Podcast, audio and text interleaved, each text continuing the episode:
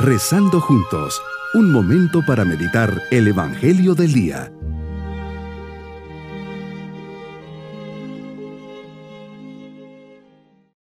Les saludo de forma especial en este día domingo de la segunda semana de Cuaresma. Señor, me pongo bajo tu mirada en esta oración, queriendo hacer un encuentro personal contigo. Ayúdame, Señor, a subir al tabor en un diálogo personal que me lleve a descubrirte en un ambiente de fe, esperanza y caridad. Creo, Señor, que eres Dios. Te amo sabiendo que tu presencia me llena de amor y espero en ti con la confianza de tu gracia en mi vida. Meditemos en el Evangelio de San Lucas capítulo 9 versículos 28 al 36. Tu transfiguración, Señor, en el monte Tabor es un paréntesis en tu camino hacia la cruz. Los discípulos que ya te han escuchado saben el futuro que te espera. Están tristes, no entienden y no pueden comprender. Lo sabes y ahora en el tabor les manifiestas tu divinidad para que intuyan el gozo que les espera si son capaces de seguirte hasta el final y no te abandonan en el sufrimiento. Jesús nos invitas a subir al monte, a estar más cerca del cielo, a dejar lo que está abajo, a dejar esas realidades humanas que tal vez nos preocupan, nos invitas a subir al monte a solas, nos llamas por nuestro nombre como llamaste a los apóstoles Pedro, Santiago y Juan. Y si me llamas es por algo. Hoy me toca a mí. Subes al monte y dejas tu pasado y miras solo para adelante. Debo tener la certeza de que me quieres para algo y que desde toda la eternidad ya habías pensado en este día, en este momento de oración, para ayudarme a descubrir en mí mismo tu plan de salvación, porque lo peor que me puede pasar en la vida es quedarme solo en la escucha, quedarme instalado en mí mismo y no creer. El que ama no mira atrás, el que ama mira lo que le queda por hacer hoy, porque el que se fija en lo que dejó atrás va camino de la mediocridad. Que mi vida tenga un sentido, que pueda decir, yo sé por qué me levanto, yo sé por qué vivo, yo sé por qué amo, yo sé por qué sufro, yo tengo un fin al cual quiero llegar, yo sé para dónde voy. Tengo una montaña que subir, un Dios con quien platicar, una luz que me debe guiar.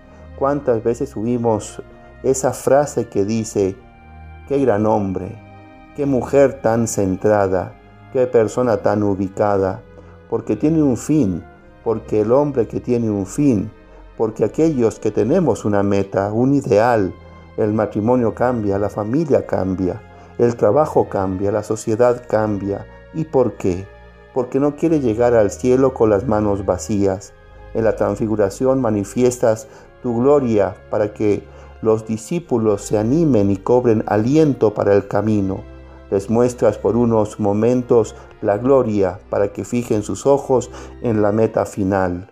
Señor, ¿qué necesito para cobrar aliento y entender un camino nuevo? Para emprenderlo con la seguridad que tú me quieres dar. ¿Cuál es la meta de mi vida? ¿A dónde voy?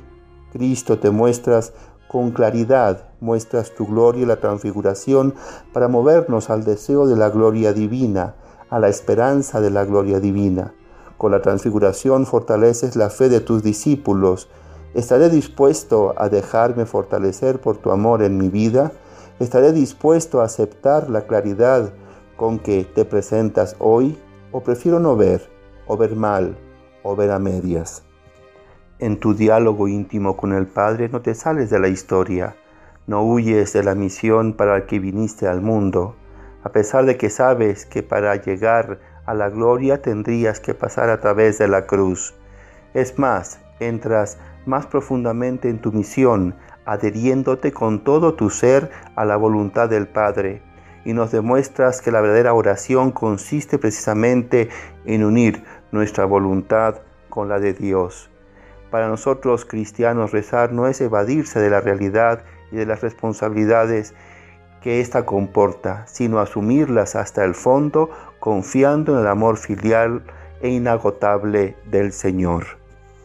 Mi propósito en este día, hoy voy a fortalecer mi fe y confianza, tener claro que los sufrimientos de este mundo pasarán y se transformarán en gozo y felicidad. Tendré presente el cielo, estaré seguro de su misericordia, de su poder, de su amor. En mi caminar de cada día buscar despertar la esperanza de la gloria futura, esa gloria que queda patente en el monte Tabor.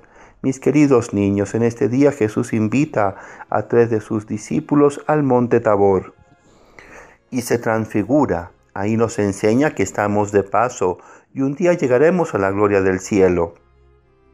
Se presenta como el amado del Padre y que tiene clara su misión, dar su vida muriendo en la cruz para abrirnos las puertas del cielo y perdonarnos de nuestros pecados. Y nos vamos con la bendición del Señor. Y la bendición de Dios Todopoderoso, Padre, Hijo y Espíritu Santo, descienda sobre todos nosotros. Bonito día.